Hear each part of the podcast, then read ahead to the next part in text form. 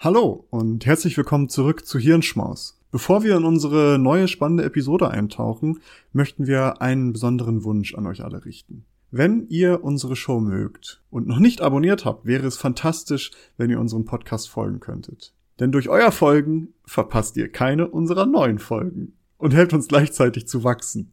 Es dauert nur einen Moment, aber bedeutet uns eine ganze Menge. Noch schöner wäre es natürlich, wenn ihr auch noch eine Bewertung dalassen würdet. Vielen lieben Dank im Voraus für eure Unterstützung und dafür, dass ihr Teil unserer wachsenden Community seid. Jetzt aber rein in die Episode. Wir hoffen, dass sie euch gefällt.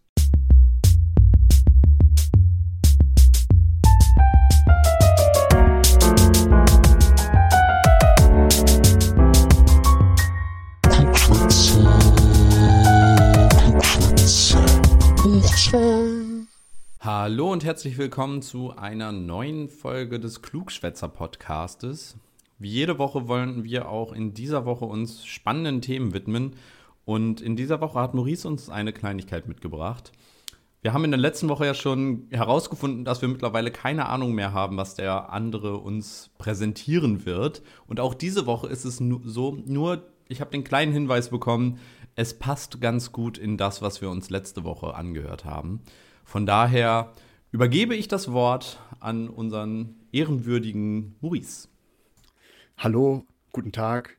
Und tatsächlich, wie du schon angekündigt hast, es passt ähm, ja wie Faust auf Auge schon fast. Und ihr werdet auch merken, warum. Ich möchte gar nicht so viel vorwegnehmen. Und zwar, ich möchte gerne mit einem kleinen Audio-Input anfangen.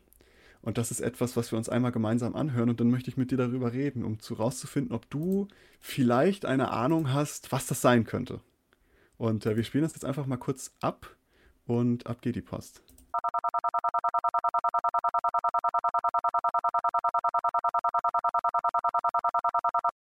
Hast du eine Vorstellung, was das sein könnte, Nils?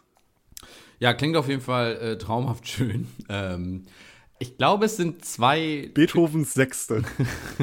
die, die verlorene Zwölfte. Obwohl gab es. ich weiß es nicht. Ähm, also, es klingt für mich nach einem Signal, irgendeinem Signal. Das könnte jetzt so ein Funksignal gewesen sein.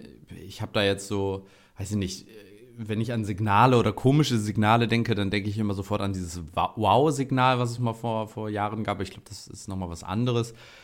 Aber ich meine, es waren zwei Geräusche. Und also dieses Ticken und dann zwei unterschiedliche Töne. Das könnte natürlich ein digitales, ein binäres Signal gewesen sein. Also einfach nur Nullen und Einsen. Du bist da einer Sache auf der Spur, Nils. Agent Nils ermittelt. Du bist sehr, sehr nah dran. Und zwar werden wir später über dieses Signal nochmal reden. Es ist ein Signal und es ist auch ein binär verschlüsseltes Signal. Was das aber genau, da steckt eine Bedeutung hinter. Das ist wie wir alle wissen, binär kann man Dinge verschlüsseln und da stecken Informationen drin. Und du bist schon auf einer richtig heißen Pferde. Aber ich möchte jetzt das erstmal als, als Einstieg so stehen lassen erstmal über ein paar andere Dinge reden. Und zwar über die Frage, wie viele, also was schätzt du, wie viele Planeten sind uns momentan bekannt, wo die, die bewohnbar wären? Also wie viele Exoplaneten sind momentan bekannt, die wahrscheinlich bewohnbar sind? Die man wirklich pinpointen kann, wo man sagt, okay, die sind es. Also ich meine, das ist eine überschaubare Menge. Jetzt vor ganz kurzer Zeit hat man ja in, ähm, in Alpha Centauri wieder einen neuen gefunden. Ähm, oh, keine Ahnung. Drei, vier, fünf, sechs, sieben. Dachte ich auch immer, aber tatsächlich sind es 60. Es sind 60. Da habe ich auch schon gedacht, ich habe gedacht, huch. Aber es sind natürlich Exoplaneten. Exoplaneten sind ja nicht nur die, die bei uns im, äh, im Sonnensystem sind oder bei uns drin sind, im Grunde genommen, sondern es sind ja auch dann halt Exo, außerhalb. Ne? Aber wenn man jetzt eine Schätzung abgibt, die, die jetzt wirklich in unserer Galaxie drin sind, also bei uns in der Milchstraße gibt es ja auch Schätzungen von erdähnlichen Planeten, auf denen Leben möglich sein könnte. Da gibt es die Schätzung, die liegt zwischen 300 Millionen oder sogar 40 Milliarden. Das sind so die Schätzungen, die man momentan nur für unsere Galaxie, also nur die Milchstraße. Ich habe mal vor, vor, einer, vor einer ganz kurzen Zeit von einem Wissenschaftler gehört, der gesagt hat, ja, dass die Erde überhaupt bewohnbar ist, ist ein Unfall gewesen und eigentlich könnte sich das nie wieder wiederholen. Aber es war nur ein Einzelner, der das gesagt hat. Vielleicht, vielleicht kommen wir da auch später nochmal drauf zu sprechen. Vielleicht auch nicht. Wir werden mal sehen. Aber wir haben jetzt gerade gesagt, so viele Planeten gibt es bei uns in der Galaxie, wo schätzungsweise Leben möglich ist. Aber wie viele Galaxien gibt es denn im Universum? Dazu gibt es auch eine Schätzung. Es gibt die Schätzung, dass es in der, im gesamten Universum zwei Billionen Galaxien gibt. Billionen? Billionen, ja. Und wenn man jetzt guckt, dass es so viele Galaxien gibt und jetzt nochmal die geschätzte Anzahl der erdähnlichen Planeten, auf denen Leben möglich ist, dieser Galaxienanzahl anpasst, geht man davon aus, dass es im gesamten Universum 5 Billionen Planeten gibt, auf denen Leben möglich wäre. Es gibt jetzt einen Menschen, ein Drake heißt er, ich glaube Frank Drake, der hat eine Formel aufgestellt. Und diese Formel sagt, er berechnet die Wahrscheinlichkeit, wie viele intelligente Lebensformen in der Milchstraße existieren, mit denen wir Kontakt aufnehmen könnten. Er ist zu dem Ergebnis gekommen, es sind 2,31. Nur bei uns in der Milchstraße. Aber, und jetzt kommt das große Aber in dieser Formel, die meisten dieser Komponenten, die sind halt nur geschätzt, weil der kann, das sind so Wahrscheinlichkeiten, weißt du, da sagt er so, naja, ähm, zum Beispiel, da gibt es die Komponente in der Formel ist die Wahrscheinlichkeit, dass auf einem erdähnlichen Planet intelligentes Leben entsteht. Die sieben, ne? Ja, klar, 7 Prozent, wissen wir doch alle. Nee, 7, nicht Prozent, einfach 7. So, einfach, einfach 7. Einfach 7. Ähm, ist natürlich, ne, wie willst du das wissen? Gibt es natürlich nicht. Also, das ist eher so eine, da wird viel drüber diskutiert, auch in der Physik, und sagen, ja, es ist ja Quatsch und pipapo. Aber es ist auch einfach ein Anstoß, um darüber nachzudenken. Tatsächlich lag, sagt es aber letztendlich einfach aus, also die Aussagekraft an sich ist sehr überschaubar. Aber je mehr wir über das Universum lernen, umso genauer wird die Gleichung. Also je mehr wir wissen, umso genauer können wir auch diese, diese Gleichung rechnen und sagen, okay, wie viele intelligente Lebensformen gibt es da außerhalb von uns, mit denen wir Kontakt aufnehmen könnten. Es ist aber nichtsdestotrotz klar, auch wenn diese Gleichung momentan noch sehr ungenau ist, dass durch die hohe Anzahl der erdähnlichen Planeten, die wir jetzt haben, wie wir ja gerade gesagt haben, geschätzt zwei, äh, 5 Billionen in der gesamten, im gesamten Universum, steigt die Gesamtwahrscheinlichkeit so weit an, dass die Existenz von außerirdischen intelligenten Lebensformen plausibel erscheint. Wenn man sagt, okay, vielleicht sind da noch so viele Dinge unbekannt, weswegen die Gleichung eigentlich keine Aussagekraft besitzt, aber in Kombination mit dieser gewaltigen Menge von Planeten, auf denen wahrscheinlich Leben möglich ist, steigt die Gesamtwahrscheinlichkeit halt so weit an, dass man sagt, okay, es ist plausibel, dass es da irgendwas gibt. Egal, also egal wie gering im Einzelnen die Wahrscheinlichkeit ist, dass auf irgendeinem Planeten Leben entsteht. Also auch intelligentes Leben. Wir müssen ja auch gar nicht mehr den Beweis liefern, dass es tendenziell möglich ist. Also so intelligent wie wir sind, so intelligent ist auf jeden Fall theoretisch möglich. Es ist ja jetzt nur noch dann tatsächlich Wahrscheinlichkeitsrechnung. Genau, und das, ähm, da stellen wir uns ja eine Frage, okay, wir reden jetzt über intelligente Lebewesen. Gibt es überhaupt irgendwo Lebewesen, die man in der Galaxie schon entdeckt hat, also Bakterien oder was weiß ich? Bis dato hat man noch nichts gefunden und hat nirgendwo irgendwie was gesehen. Es gab mal auf so ein paar Meteoriten, gab es mal so ein paar so Kuhlen drin, die so typisch für Bakterien sind, wenn die ihre ätzenden Gase oder was auch immer abgeben, dass sich da so bestimmte Verformungen drin bilden. Aber man hat nie irgendwo was finden können bis jetzt, wo man sagen kann, okay, da ist jetzt ein Lebewesen, geschweige denn eine intelligente Lebensform. Also da gibt es nicht. Nicht mal Kakerlaken, die ja sonst ungefähr alles überleben, irgendwie den atomaren Blowout überleben, die aber nicht mal im All findet man die schwach. Wie heißen denn nochmal diese Bärentierchen oder so? Ach so, ja, die sind ja nochmal krasser. Ja, Ja, die, die sind- in Vulkanen Magma überleben. Ja, die so. brauchen noch keinen Sauerstoff und nichts, die sind Ja. super krass. Haben wir es eigentlich mal getestet, die ins All zu schicken, um mal zu gucken, was da so abgeht? Also Star Trek hat auf jeden Fall, glaube ich mal, äh, ich glaube, es war Star Trek, hat da einen Film zugemacht, oder eine Serie. Okay, okay. Da hat auch so ein Bärchentier mitgespielt. Ähm, naja, gehen wir weiter. Und zwar kommen wir jetzt zu der Übereinschneidung zu deiner Episode vom letzten Mal. Und zwar kommen wir jetzt zu einem Paradoxon. Und dieses Paradoxon nennt sich Fermi-Paradoxon, weil der Mensch, der das erfunden hat, ist, äh, der, der das aufgestellt hat, heißt Enrico Fermi. Ein äh, italienisch-amerikanischer Physiker. Und der scheint irgendwann mal bei einem Mittagessen gesagt zu haben, Where is everybody? hat er gefragt. Denn wenn die Wahrscheinlichkeit, dass es intelligentes außerirdisches Leben gibt, so hoch ist, warum haben wir dann davon noch nichts mitbekommen? Kurz, wenn es sie gibt, warum sind sie dann noch nicht hier? Das ist so seine, seine große Frage, die er aufgestellt hat. Denn sollte interstellare Raumfahrt Möglichkeit, möglich sein, dann würde es circa 5 bis 50 Millionen Jahre dauern, die gesamte Galaxie zu kolonialisieren. Im Vergleich zum Alter des Kosmos, also des, der kompletten Existenz des Universums, ist diese Zeitspanne sehr, sehr kurz.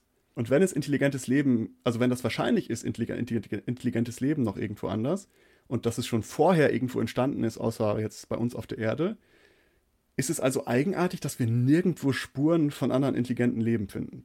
Also wenn, wenn wir das annehmen, dass es irgendwo, dass die Wahrscheinlichkeit sehr hoch ist, dass wir dieses außerirdische Lebewesen irgendwo gibt, wir aber bis dato noch keinen Beweis dafür gefunden haben, muss entweder die Annahme, also dass es die gibt, oder die Beobachtung, also wir haben noch nichts gefunden, muss falsch oder unvollständig sein. Das ist eine Schlussfolgerung daraus.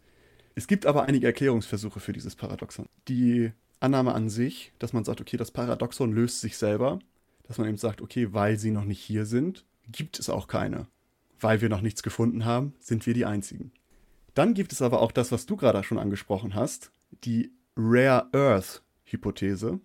Und das ist eben im Grunde genommen die Umstände, dass das menschliche Leben entstehen konnte, sind ein riesiger Zufall. Die sind so einzigartig und so selten, dass die Wahrscheinlichkeit, dass das irgendwo anders passieren würde, sehr, sehr gering ist.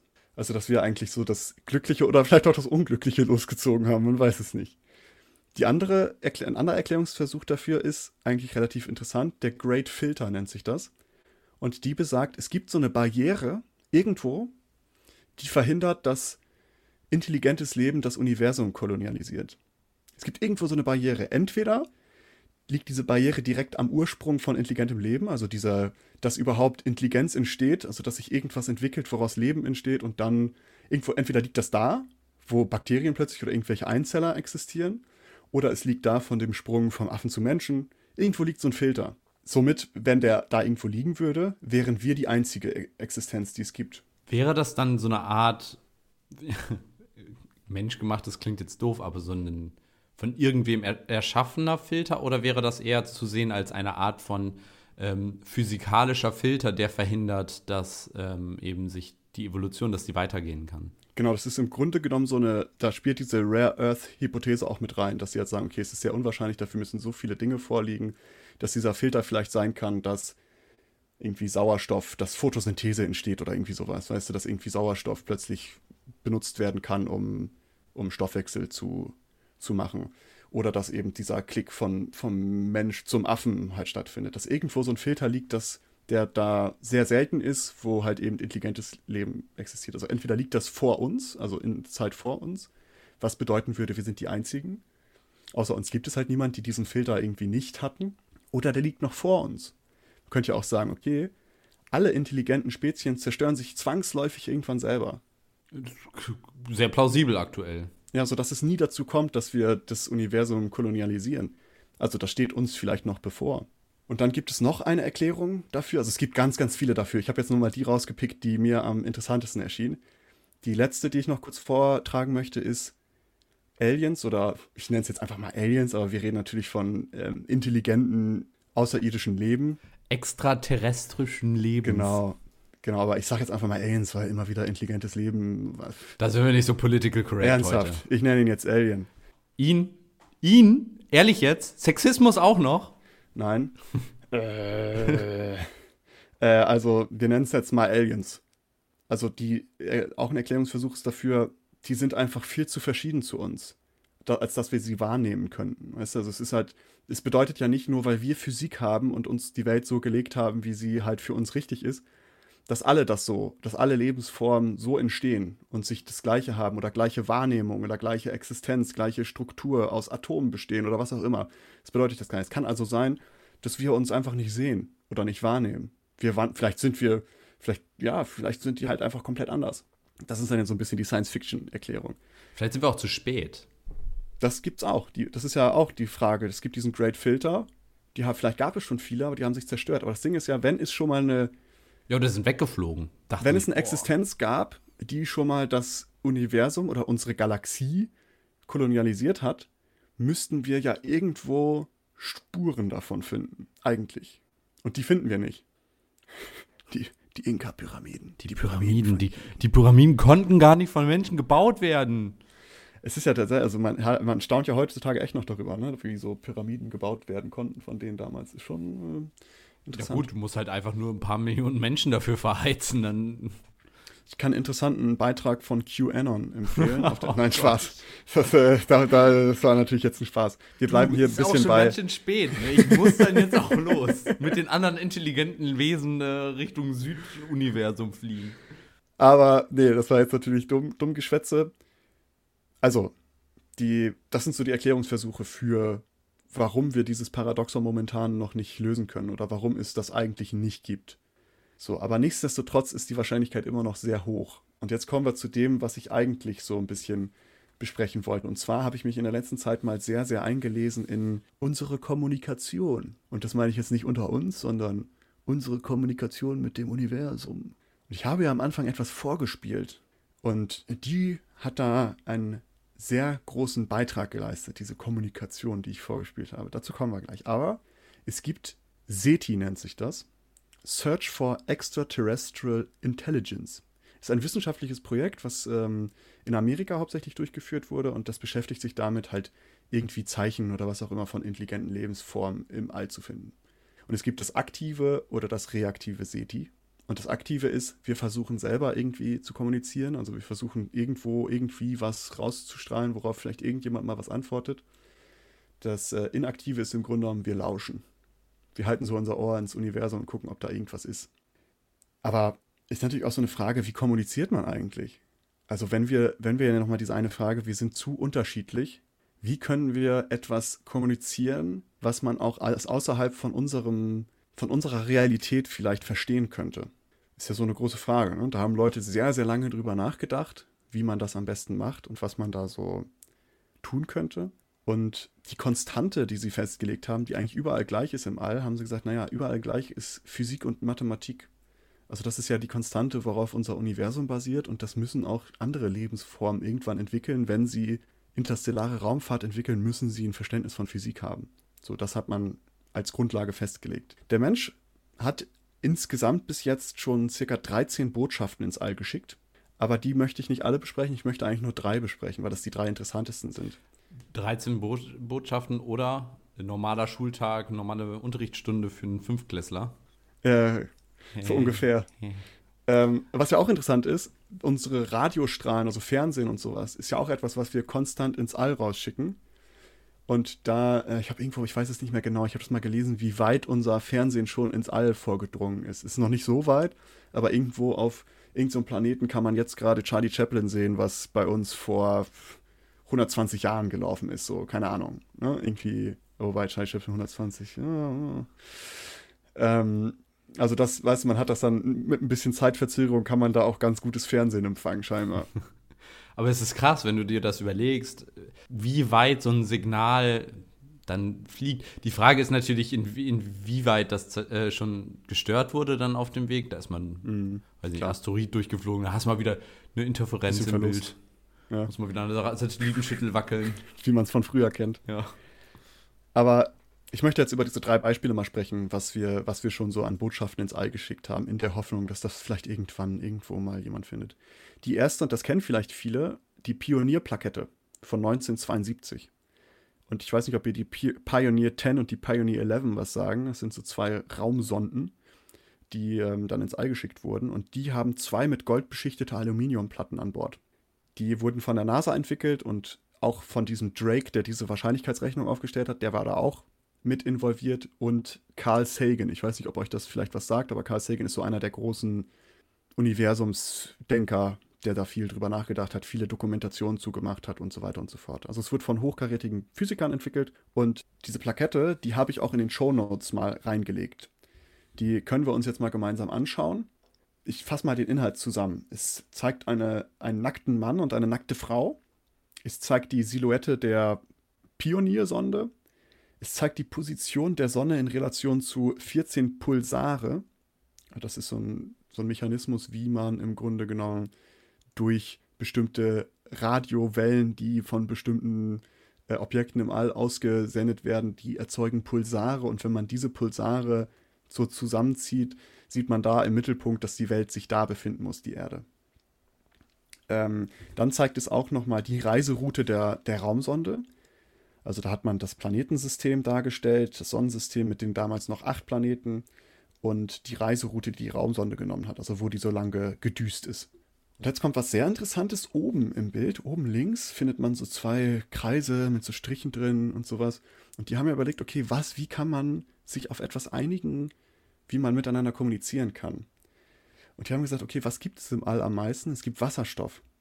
Wasserstoff ist, sehr, ist ein sehr simples Element und das gibt es sehr häufig und wenn es intelligente Lebenswesen gibt, die werden Wasserstoff gefunden haben.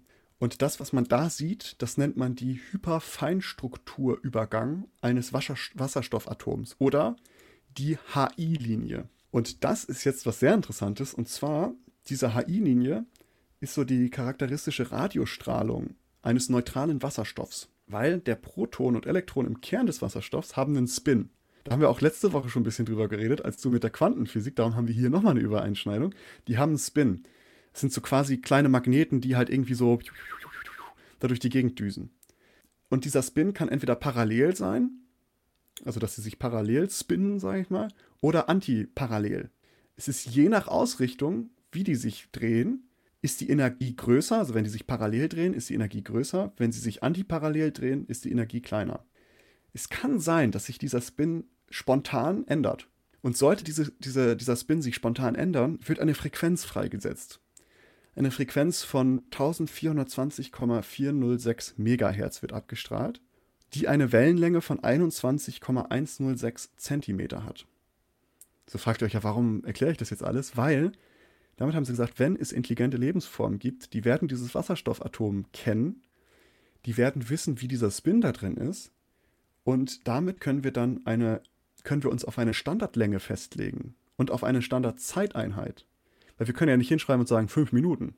Vielleicht kennen die keine fünf Minuten. Vielleicht kennen die auch keine Zentimeter. Aber wenn die dieses Wasserstoffatom kennen und den Spin da drin, haben die, die Wellenlänge werden die auch irgendwie kennen. Sie werden es vielleicht anders bezeichnen. Damit hat man eine Standardlängeneinheit, weil die Wellenlänge ist 21 Zentimeter. Und man hat eine Standardzeiteinheit, also die Periodendauer dieser Frequenz, dieser 100, 1420 Megahertz, die abgestrahlt werden diese Einheiten hat man auch in der kompletten Darstellung dieser Plakette benutzt. Man hat also gesagt, okay, die, wie groß die Menschen da sind, ist in Relation zu diesen Standardlängen, die man mit diesem Wasserstoffatom-Spin im Grunde genommen festgelegt hat. Hm. Denn ja, das, weil man halt eben sagt, alle anderen Zeiteinheiten und Längen, die uns so geläufig sind, die sind halt selbst erschaffen. Das heißt nicht Total. unbedingt, dass andere intelligente Lebewesen das verstehen würden. Zeit vor allen Dingen werden die definitiv nicht, wie wir auf der Erde haben, denn die Zeit ist ja an unsere Erde gebunden.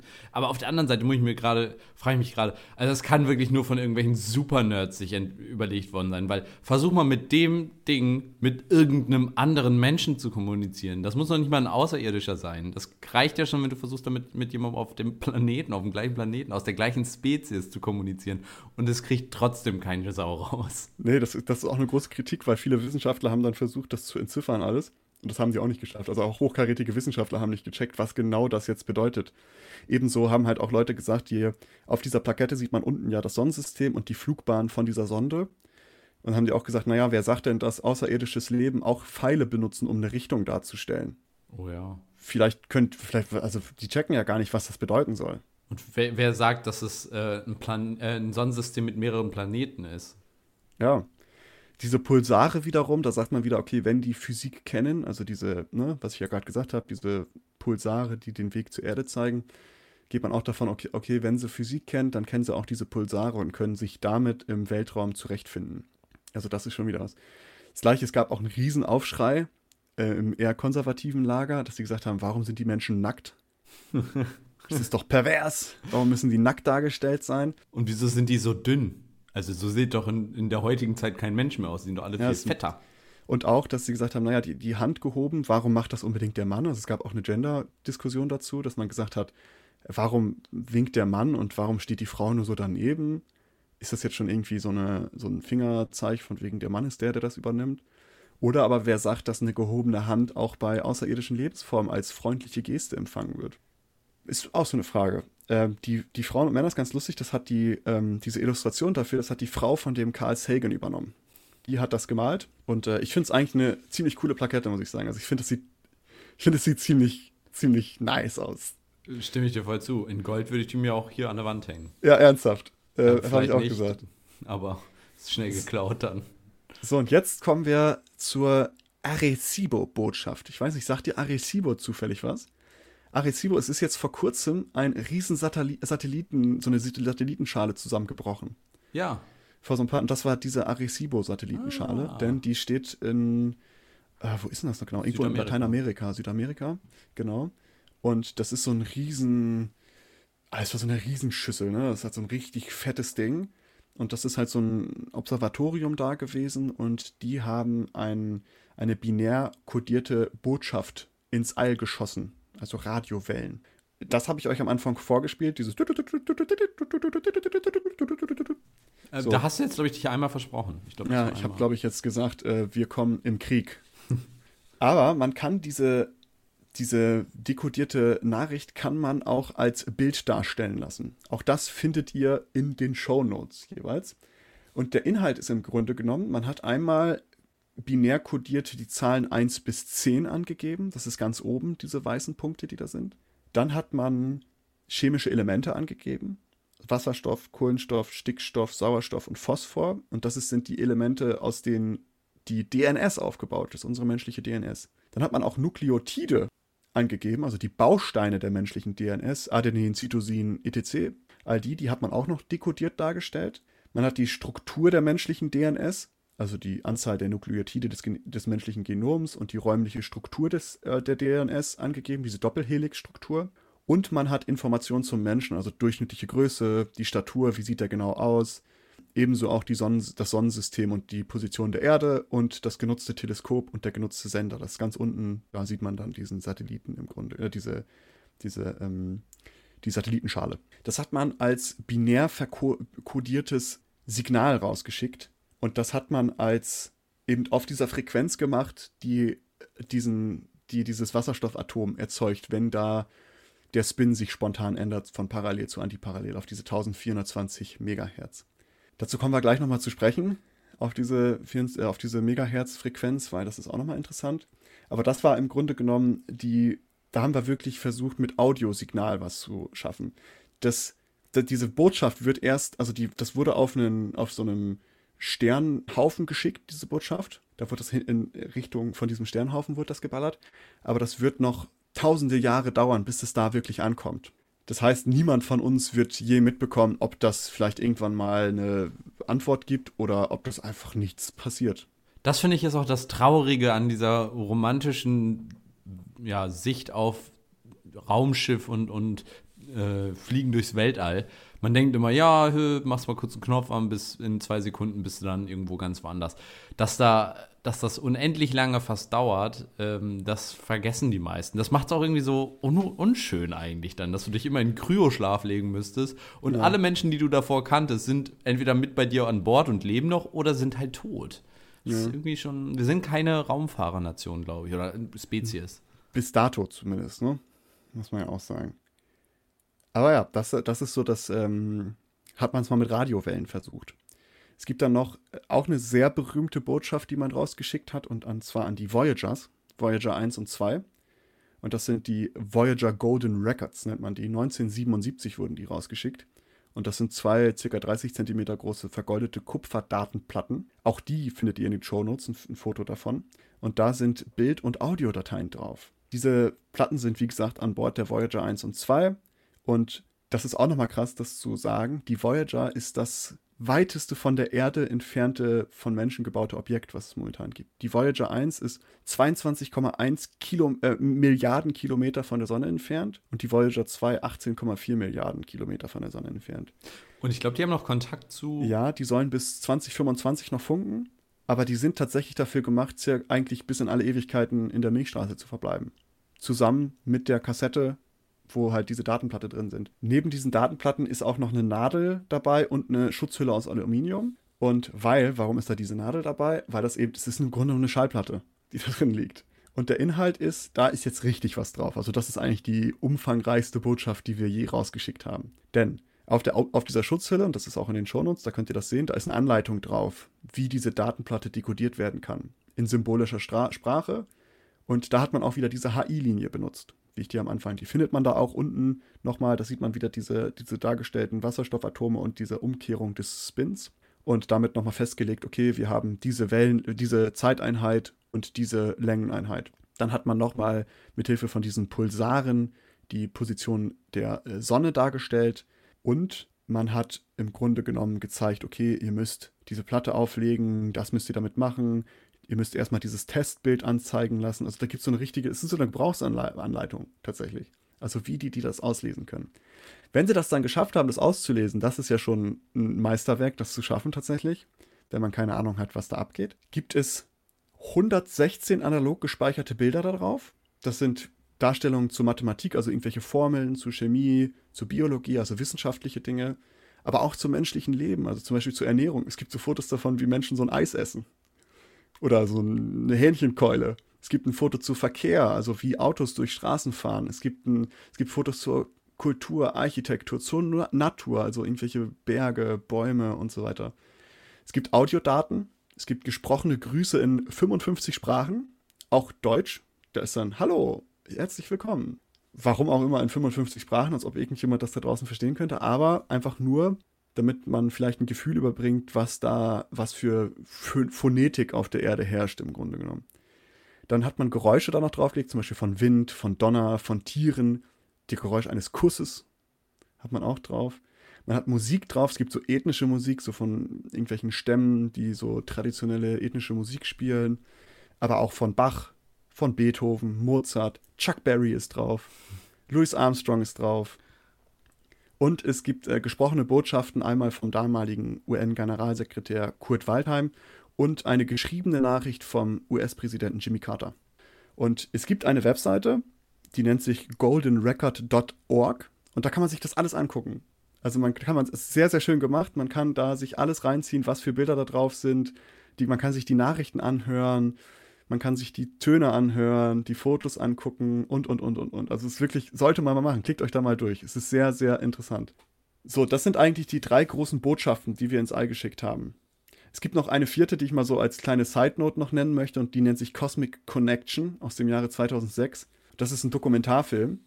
Und zwar die große, es gab so eine Kritik an diesen ganzen Messages und da hat man gesagt, hey, die stellen, das ist voll das falsche Bild, was vermittelt wird weil wir stellen den Menschen so als eigentlich total schöne Spezies dar. Aber es wird nicht gezeigt, dass es Krieg gibt, dass es Hass gibt und was weiß ich. Und dann haben sich Menschen die Mühe gemacht, einen Dokumentarfilm zu, zu drehen, der ins All ausgestrahlt wurde. Und der Inhalt da ist eben auch der menschliche Körper und seine Entwicklung, also wie wächst der Mensch auf, wie entwickelt er sich, soziale Strukturierung und Arbeitsleben, also was macht der Mensch so eigentlich. Es geht um Liebe und Sexualität, wie pflanzt er sich fort. Es geht aber auch um Krieg, um unsere Vorstellung, wie Außerirdische aussehen, ist auch da drin. Was für Kontaktversuche wir schon probiert haben.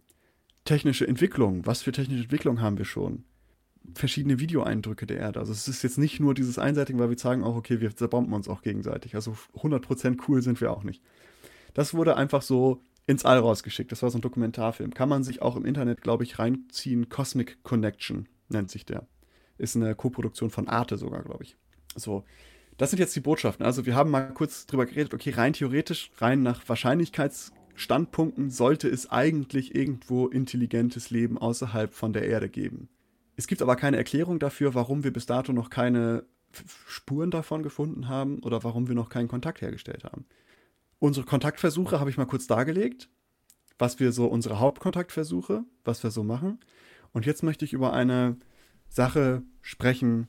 Sollten wir das überhaupt tun? Ist ja auch eine Frage.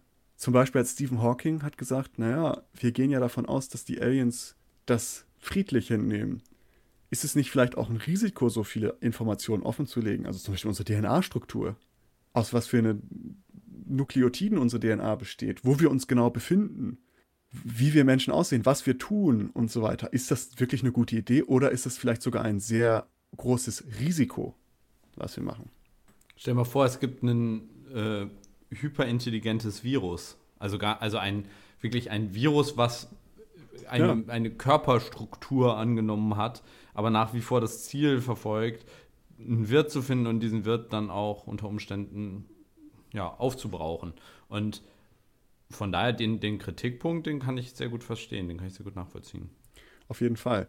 Und diesen Kritikpunkt haben sich auch Leute zu Herzen genommen und haben so eine Skala entwickelt. Also die San, San Marino-Skala nennt sich die. Sind das nicht das Tomaten? Grunde, hä? San Marino, sind das nicht Tomaten?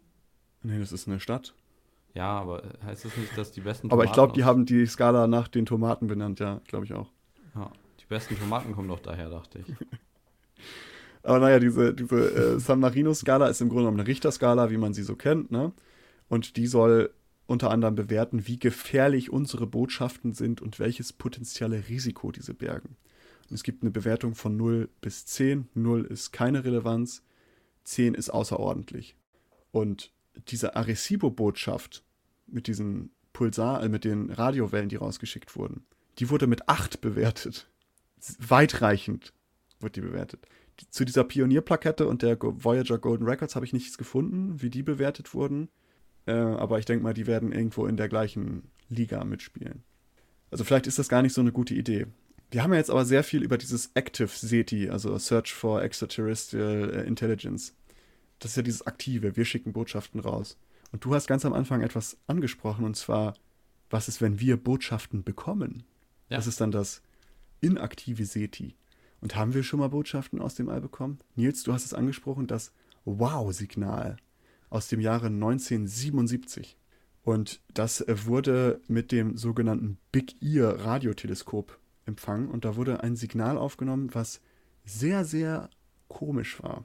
Denn man hat damit auch Hintergrundgeräusche des Alls aufgezeichnet, weil da zeichnet man viele Wellen auf, weil alles ja irgendwie Wellen ausstrahlt. Und das ist so dieses typische Rauschen, sage ich mal, das White Noise. Aber man hat eine Standardabweichung von ca. 30 zu diesen Hintergrundgeräuschen wahrgenommen. Und das hatte eine Länge von 72 Sekunden und lag im Frequenzbereich dieser HI-Linie, die wir ja immer kommuniziert haben. Wir haben immer rausgeschickt, hey, diese Frequenzlinie, darauf können wir uns einigen, weil das ist die Frequenzlinie von diesem Wasserstoffatom, wenn sich der Spin ändert. Und die lag in diesem Frequenzbereich. Und es ist ziemlich sicher, dass dieses Signal aus dem All kam, weil, also wahrscheinlich sogar aus dem Sternbild des Schützens, soweit kann man das berechnen, denn 22 Sekunden ist genau die Dauer, die so eine Radioquelle am Himmel braucht, aufgrund der Erdrotation, um an dieser Antenne vorbeizuziehen, um an dieser Empfangsschale oder Keule vorbeizuziehen. Und diese HI-Linie, man könnte jetzt sagen, ja, vielleicht hat irgendjemand aus Versehen auf dieser HI-Linie was anderes ausgeschickt.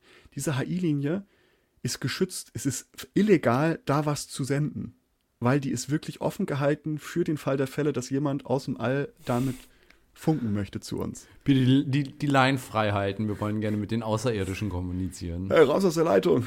Was? Ey, hör auf! Was soll der Scheiß? Und also die darf niemand andere sonst benutzen, weil es illegal ist. Also auch da kann man davon ausgehen, dass das halt nicht irgendwie, was weiß ich, ein anderer Satellit von uns war. Weil die werden nicht auf dieser Frequenz senden.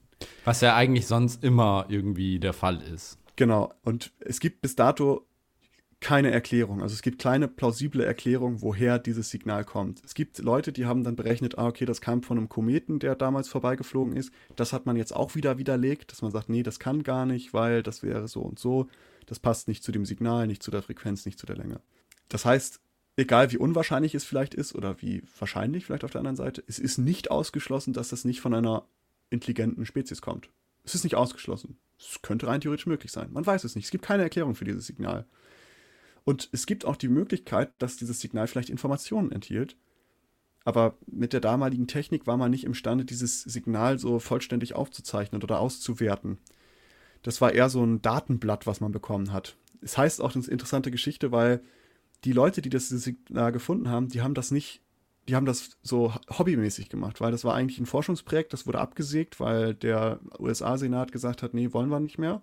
Und dann haben die einfach aus Spaß weitergemacht und haben dann da so eine Antenne hingebaut und haben da das gemacht. Und da hat jemand, der das äh, gefunden hat, der E-Man heißt er, hoffentlich spreche ich es richtig aus, E-Man, der hatte so ein, so ein Skript im Grunde genommen, die ihm immer wieder in so einem Endlospapier die alles ausdruckt, wo dann drauf stand, okay, wie hoch war die Frequenz mit verschiedenen Zahlen und Buchstaben und allem drum und dran, woher kam das ungefähr, wie lang war das und das war so ein kodiertes Datenblatt und da sind die tagtäglich dann durchgegangen und haben sich angeguckt, was da so für Signale angekommen sind. Das war meistens eigentlich ja nichts, eigentlich 99,99% der Zeit war da halt nichts drauf. Und warum das Wow-Signal heißt, weil dieser E-Man ist dann da durchgegangen und hat plötzlich gesehen, Alter, was ist das denn hier? Hat das rot eingekreist und hat einfach nur fett Wow daneben geschrieben mit einem Ausrufezeichen. Und hat es an seine Kollegen und an seinem Direktor oder Chef dann weitergegeben. Und darum heißt es das Wow-Signal, weil er sich einfach nur dachte, wow.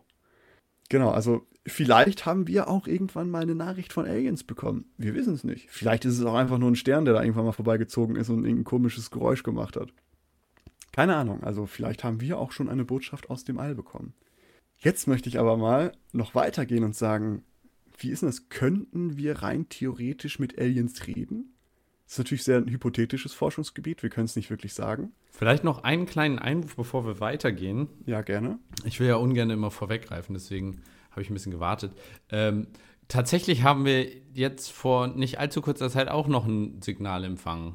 Am 21. Dezember letzten Jahres. Äh, beziehungsweise da wurde das publik gemacht. Also es wurde okay. auch schon im Oktober oder sowas, ich weiß es nicht mehr genau. Ähm, das, auf jeden Fall kam das aus ähm, Proxima Centauri, also tatsächlich auch einem Gebiet, wo man davon ausgehen könnte, dass da eventuell auch tatsächlich Lebewesen leben könnten. Und ähm, es ist wohl kein Signal natürlichen Ursprungs.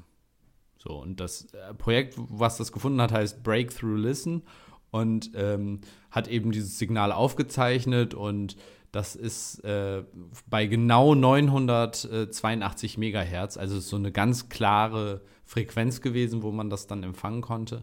Und äh, ja, die wissen noch nicht, woher es kommt. Die sagen aber, dass, also es ist wahrscheinlich, sind es keine Aliens. Ähm, hier, ich zitiere mal, nur gelte weiterhin, es sind nie Aliens, weil es waren bislang nie Aliens.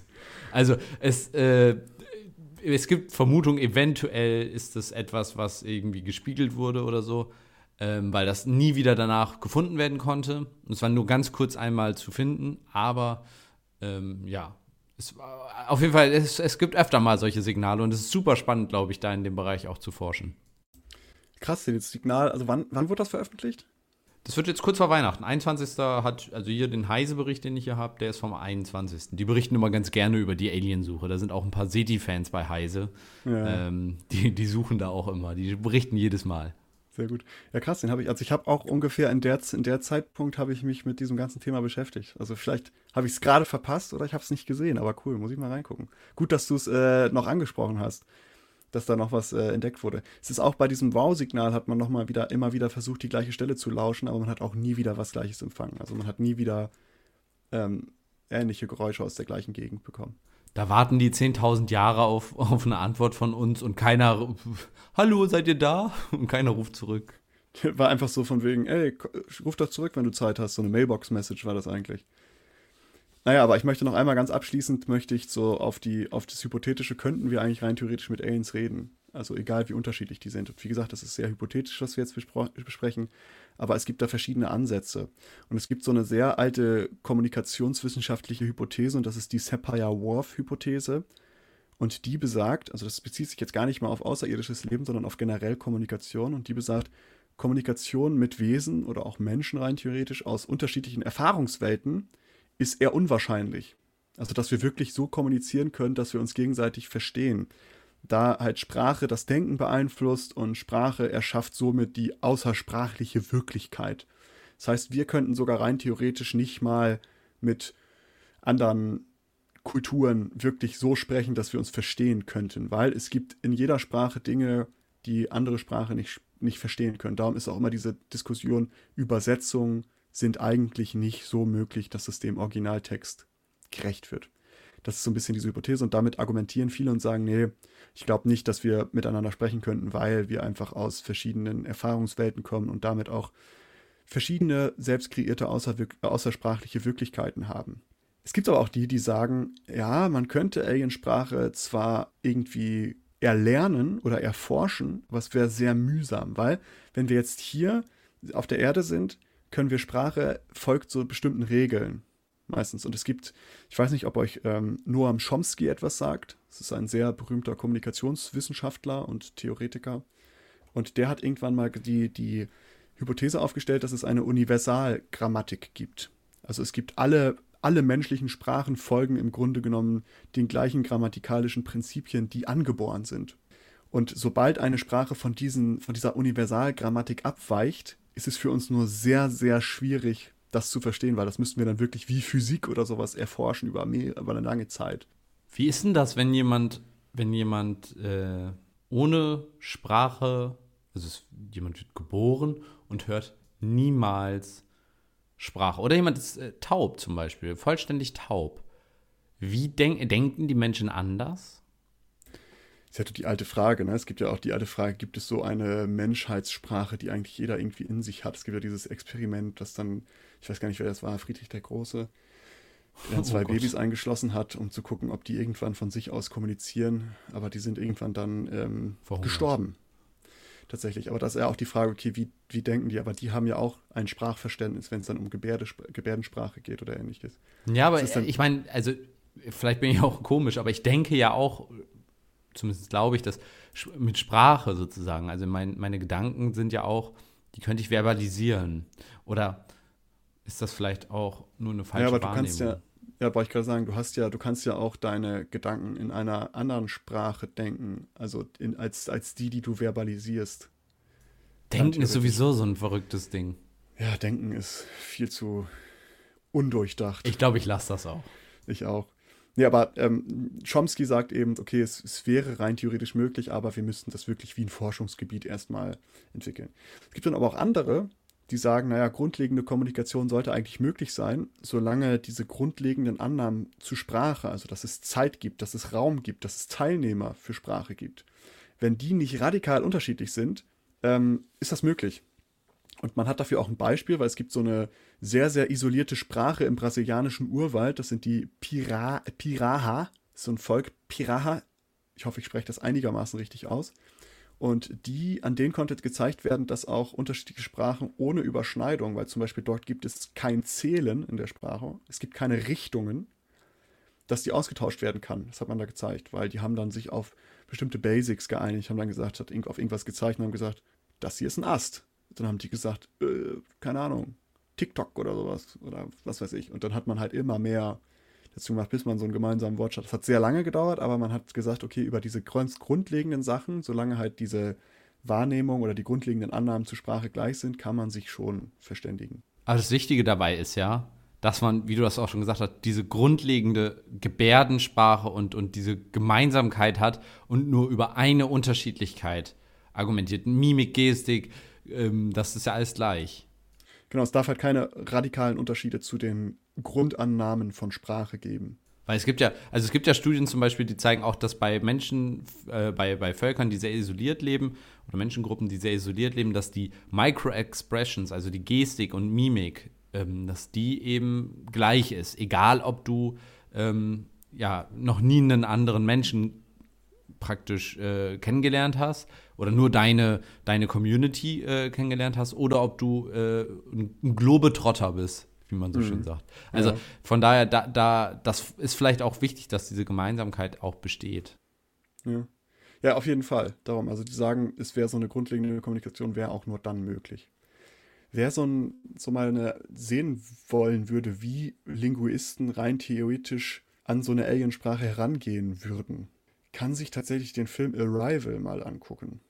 Denn da haben sehr viele Wissenschaftler dran mitgearbeitet und haben gesagt, okay, da war eine Frau auf jeden Fall sehr involviert.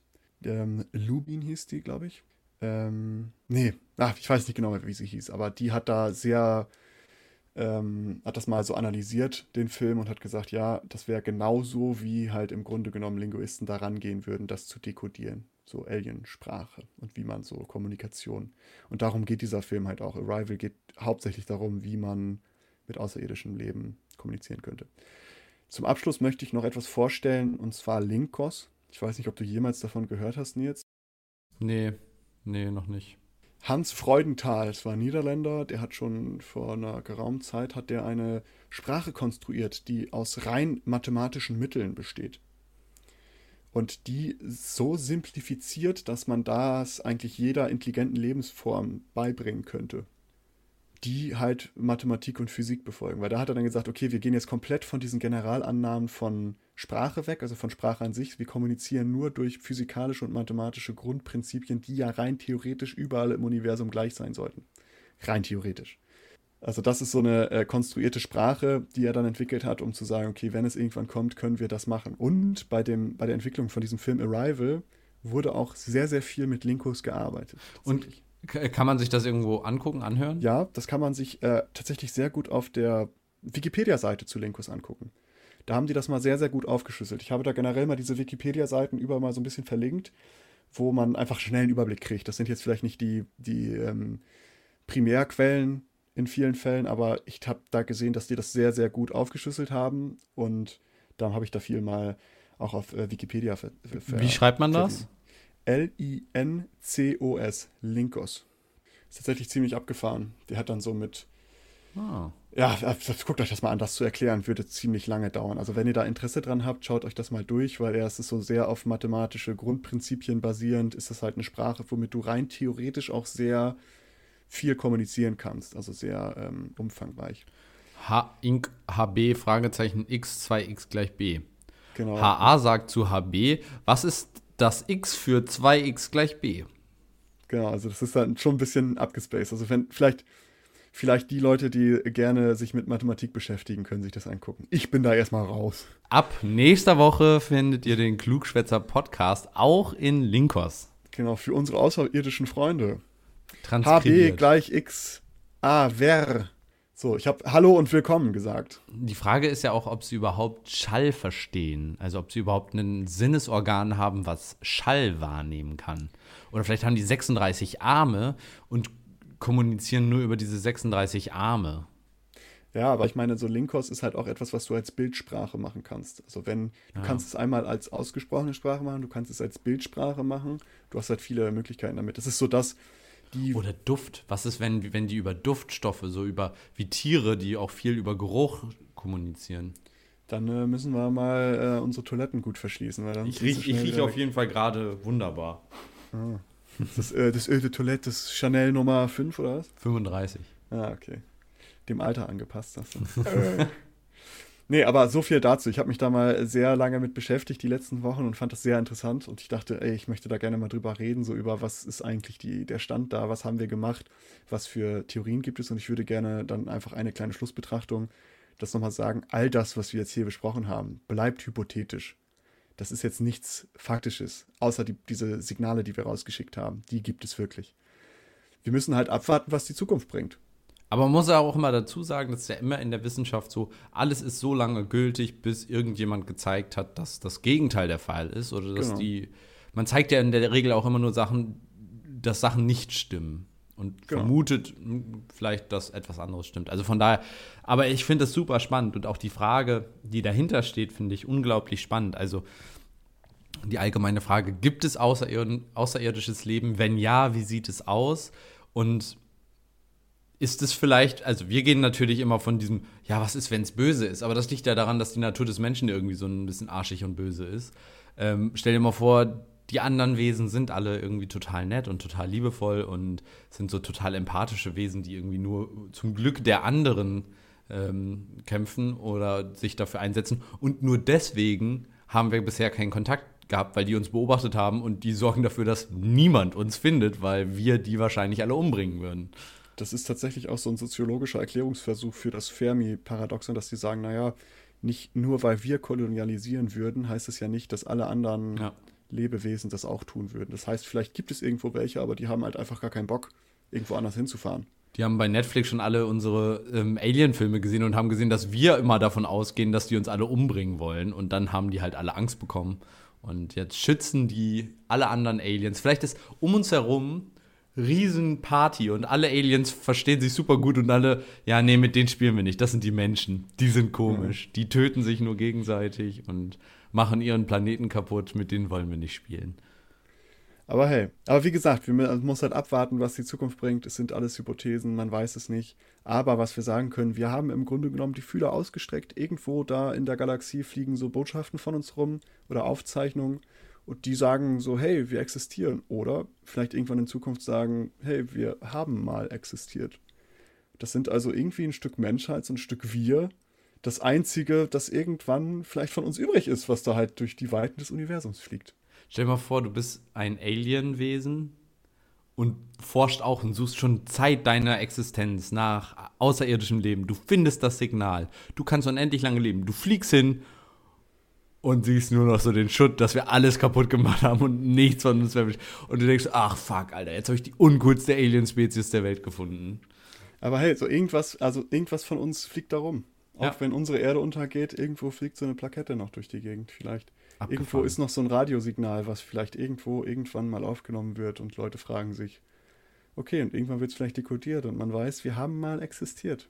Ja, Oder man weiß, wir cool. existieren immer noch. Ich meine, es hat ja auch irgendeine Poesie, finde ich. Es ist so ein, auch schon irgendwie ein schöner Gedanke, dass wir sagen, okay, entweder ist es ein Hallo, wir existieren oder ein Hallo, wir haben mal existiert.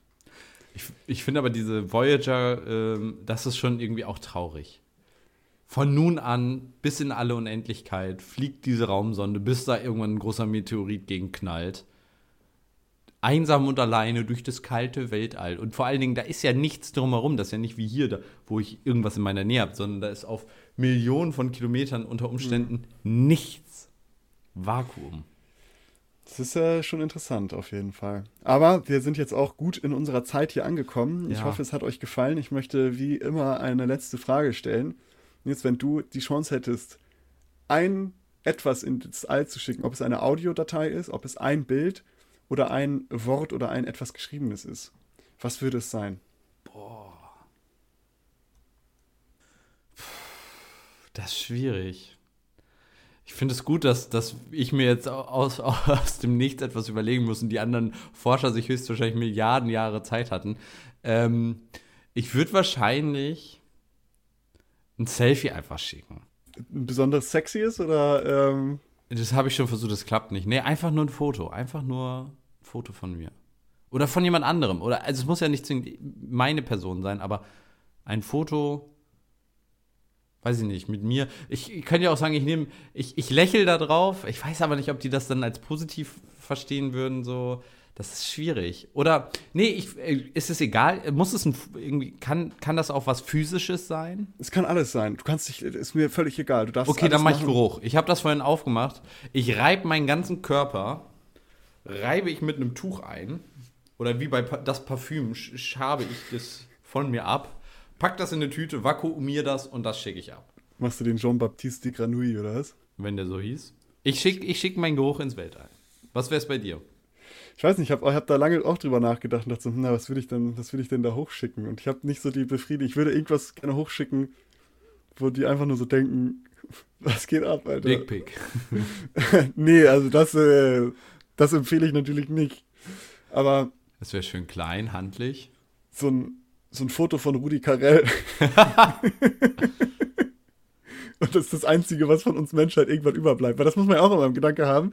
Das könnte sein, dass das das Einzige ist, was irgendwann noch übrig ist. Nein, dann musst du das Poster von Being John Malkovich hochschicken. Ah, das ist auch gut. wo, ja. wo alle das Gesicht von John Malkovich haben und dann denken sie, guck mal, die sehen alle unterschiedlich aus, außer der Kopf. Der ist immer gleich. Der sieht immer so aus. Und dann sind die voll enttäuscht, kommen hier hin und auf einmal sehen wir nicht alle aus wie John Malkovich. Ja, Oder die haben irgendwann dann so Geschichtsbücher oder was auch immer die dann da haben. Und da ist dann überall, wenn es um die Menschen geht, ist immer nur John Malkovich zu sehen. Boah, wäre das ein, wär das ein äh, Vermächtnis, ey. Oder auf einmal sehen wir so Spione, die versuchen sich unter uns Menschen zu, äh, unauffällig darunter zu, zu tarnen. Und auf einmal sehen wir überall kleine John Malkoviches rumlaufen. Und die denken so, scheiße, irgendwas stimmt hier nicht. Irgendwas haben wir, irgendwas ist Unsere falsch. die haben Berechnungen waren falsch. die haben uns verarscht. Ich weiß nicht, ist John Malkovich der, die coolste Option, um so den, alle Menschen zu repräsentieren? Er John Malkovich ist ein cooler Dude.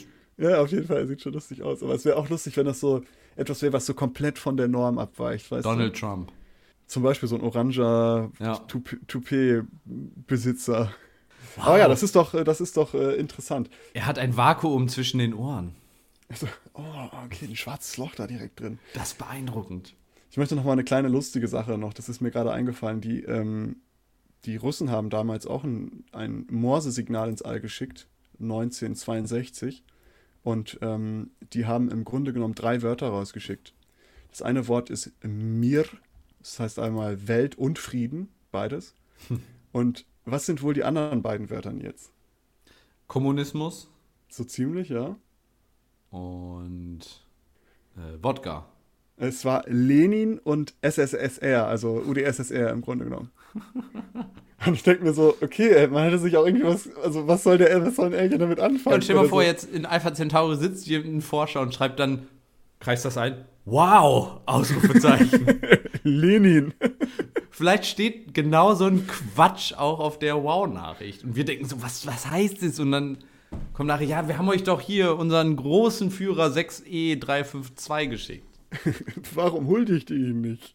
Oh, das wäre auch noch hier ähm, Elon Musks äh, Kind da. Wie hieß das nochmal? Äh. Ash XA12. Ja, genau. Den, den Namen hätten wir auch noch mitschicken können, um sie richtig zu verwirren.